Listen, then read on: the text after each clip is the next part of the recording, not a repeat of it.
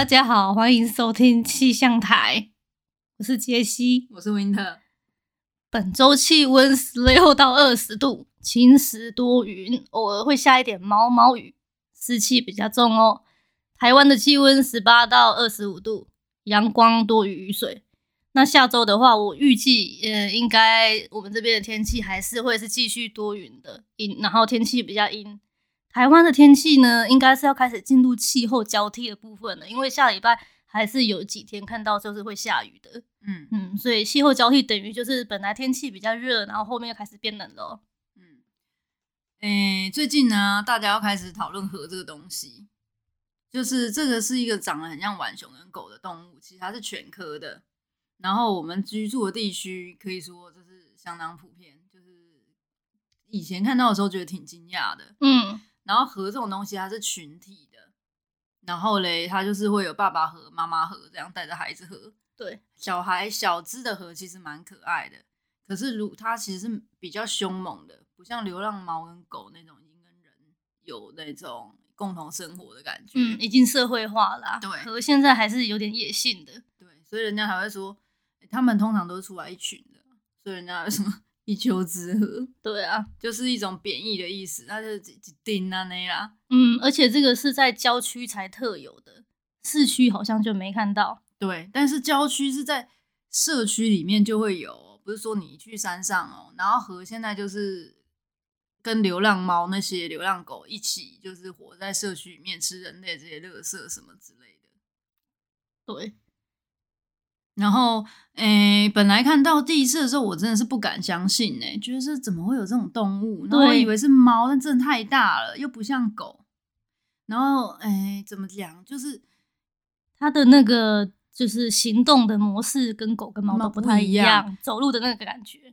对，然后而且刚开始我觉得它比较怕人，嗯，它现在我觉得也也没有到很怕了。对，它都大摇大摆的在这个社区里面晃荡。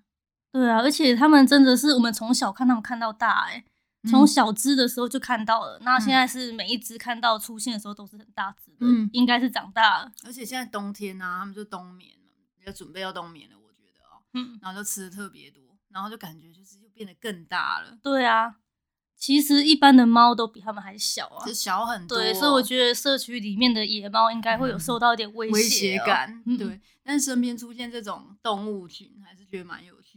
嗯，对啊，它是国家保育类的那种动物、欸。嗯，我觉得说不定有人会抓来养。可能以后就是变成就是要那个开始要捡流浪河啊。然后嘞，上周我们就说到那个双十一嘛，啊，你后来还有在收获什么其他的？嗯，我这次买的最满意的就是那个 New Balance 新款的那个鞋子，嗯，因为好像最近一直流行比较厚底的嘛，就是鞋子的底一定要做的很夸张，嗯，所以 New Balance 它也做了这样子的形式。一开始我收到的时候，我就觉得很夸张，就觉得，而且还会是增，就是等于像增高鞋这样，然后底做的特别的夸张，特别大，嗯。呃，一开始没法接受，然后后面就是又买 New Balance 其他款，也穿的也不喜欢。后来想想啊，穿一个比较潮流一点的好了，又再再去重新买了原本买的那一双。你那双其实我觉得配色蛮好看的啊。嗯，我一直都觉得 New Balance 的配色还蛮好看的，都配的很好。我那双是墨绿色的 N，然后旁边底色是比较米白的。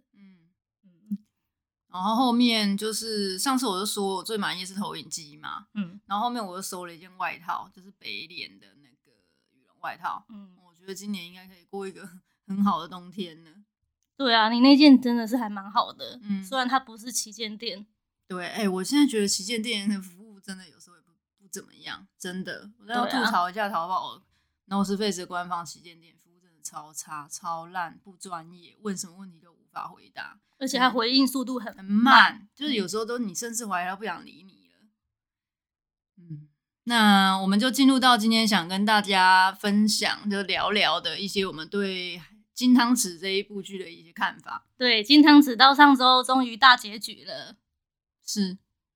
那刚开始我觉得想去看，是因为它题材很新颖。就我们上一集也讲到，它其实探讨了很多问题嘛。对。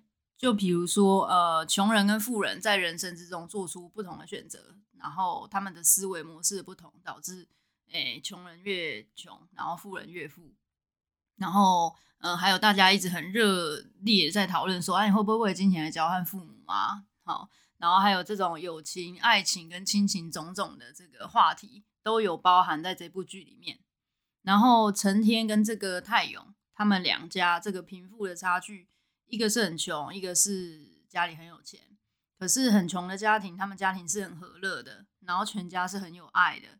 然后很有钱的家庭呢，除了物质生活之外，什么都缺。这种强烈的对比，感觉呢，就是会引出一系列发人深省的这个议题。对，然后我们也期待，就是这部剧在这个发展过程之中，能够对这些议题有一点就是阐述跟定义。就没想到上周，诶。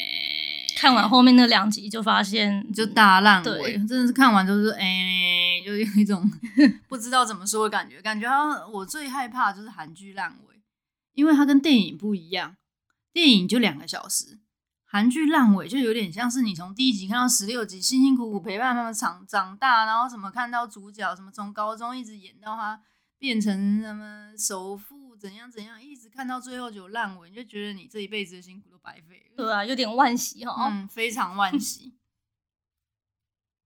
嗯、呃，这个两个编剧，我觉得在中间的时候就觉得他们对剧情真的是描述比较深刻，然后很多这个转折点都转的非常好，很引人入胜，会让你一直想要看下去。但是这最后。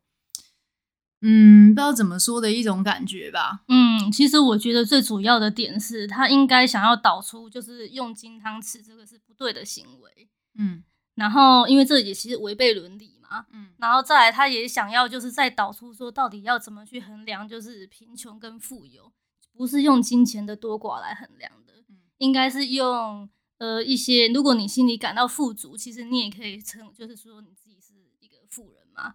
我觉得他是有点想引出这样的道理，只是说他并没有就是在穷人的这些出场的场景啊，就是有过多的就是渲染，而且穷人穷人每次出场的样子啊，你都会觉得 没什么好羡慕，就是他们是嘻嘻哈哈是没有错，嗯，但是他没有很深刻的就是演到说他们到底怎么样好。这里有一个点，就是在呃十几集的时候，嗯、呃，太呃不。成天的爸爸为了他而死，因为成天的爸爸拿到了成天的金汤匙，嗯、他吃了饭之后，就是获得了成天所有的记忆，嗯、呃，包括他说他变成泰勇等等这些记忆。那他还是去跟这个成天见了一面，嗯、然后这个时候那个小舅小舅子就是，嗯，那叫什么俊泰，嗯，呃，冲出来要杀了成天，然后结果他爸爸就出来挡嘛，嗯，所以爸爸就走了。我觉得你说的这个就是。呃，描写他们家庭之爱的这个深刻的地方，只有这一幕，就是很单薄，前面没有的感觉。前面一直描写都是一些不是很深刻的，你就看到他们就好像相处在一起很开心，然后有为大家着想，嗯、然后其实最深刻的是一直描写说他们如何为钱烦恼而已。对对对对对对，很可惜。那诸多演员就是我觉得，嗯、呃，对这些角色的刻画其实也都不够鲜明。嗯，其实我觉得他可以再演更多，就是那个泰勇，就是真正的泰勇，他的一些背景，嗯、因为他好像是小时候有个妈妈，但是比较早就走了，嗯，所以他一直觉得就是很想要找到那个妈妈的样子，他比较希望就是得到父母的爱。对，那泰勇后来诶、欸、也自自己主动就是不想换回来，对，这是我们看觉得最搞笑的。对，诶、欸，可是我觉得他这种不想换回来。这种整体的感觉，你也觉得挺平淡的，对，就是没有很有说服力，嗯，然后各位演员也没有把角色的这个刻画演到让你觉得他们的表演很深刻，就这各方面其实都很中庸、很平淡，嗯、呃，包含那个呃女主角，嗯呃朱熙，对。她跟这个成天之间的感情也很就是模糊。只有说哦，他变来变去，不管他是变成太阳还是变成成天，这个女主角都爱他。嗯、这个地方，呃，让人家觉得说，的确他爱的是这个人，而不是他的任何身份。嗯、但是这边描写的也不是也不清楚明确，很不清晰，所以到最后就是各条线错综复杂，可是每一条线都不清晰，不太清楚这一出剧到底想要表达的这个主旨到底是什么。嗯，不过其实我觉得男主角就是那个陈天，他是叫这是陆星材这个演员在演的嘛。嗯、其实我觉得整出剧他演的是算不错的，只是跟他要演一个比较强烈对比的另外那个角色，感觉戏份好像没有那么足。之外，就是他的这个表现张力没有像男主角这么够。因为照理来讲，我觉得他们两个应该都要是平起平坐的，你才会感受到哦，这边怎么样，那边又是怎么样的拉扯，你就会感受到这个穷跟富之间的一个呃互相在拉扯的感觉，而不是你一直觉得好像富那边比较好。对，因为这那个成天就是陆星材，他的演技是压过另外一个的。嗯，就是他不管在什么的。穷还是富的这个情况之下，你都觉得他的状况是比较好的。对对对，那整出剧只有他知道情况，整出剧只有他就是状况内，其他人都感觉好像在就是状况外一样。然后被换过来的这个泰勇嘞，他就好像受人摆布。嗯，他是被动的吗？对，今天 叫他 A 就 A，B 就 B，呃他对自己的所有状况好像都很满意，都很好，都可以。嗯，他好像没有一个比较执着的点。所以这角色刻画就没有到很到位，对，然后也就导致这一整出剧，其实我觉得演的就是成天的一生这种感觉。然后最后的时候嘞，嗯、我觉得有一点离谱。最后那个本来这个父亲就是那个黄贤道黄会长是想要杀死成天的，他已经知道成天是金汤使唤的，他自己本人也是金汤使唤的，嗯、对。这里我还不觉得很那个，到后面他家的园丁跑去交换成天的身份，这跑去交换成天的身份，就是变成这个有钱人家的孩子的时候，嗯、本来这个佣人拿了一瓶有毒的饮料，拿了一个果汁，嗯，如果呃成天如果喝下那饮料死的就是他，对，就刚好那一瞬间园丁刚好吃完那个饭，对，刚好就是。换过来这个角色，所以死的就是那个园丁。嗯嗯，而这个成天则是被换了其他人人生，然后就是因为他是被动的嘛，他不知道发生什么事，他就这样子就再继续了下一个人生。对，然后嘞，这一出也让我觉得说，就是又引出了太复杂的这个剧情，你不觉得吗？就是你会觉得说，好像现在哦，大家都要担心有钱人家的小孩到底是不是自己的。对呀、啊，就算此刻是自己的，下一刻不一定是自己的。而且现在是这一个，现在是 A，说不定下面 B，所以其实到了三十岁变成 C，就是把这个一直换来换去的，对，把这个这个整个世界的这个演变变得太过复杂了，嗯，导致他前面铺垫的那些，就从第一集开始整个铺垫的这些呃剧情，然后这个呃剧里面这个整体世界的设定啊，都变得就是很薄弱又没有意义了，对。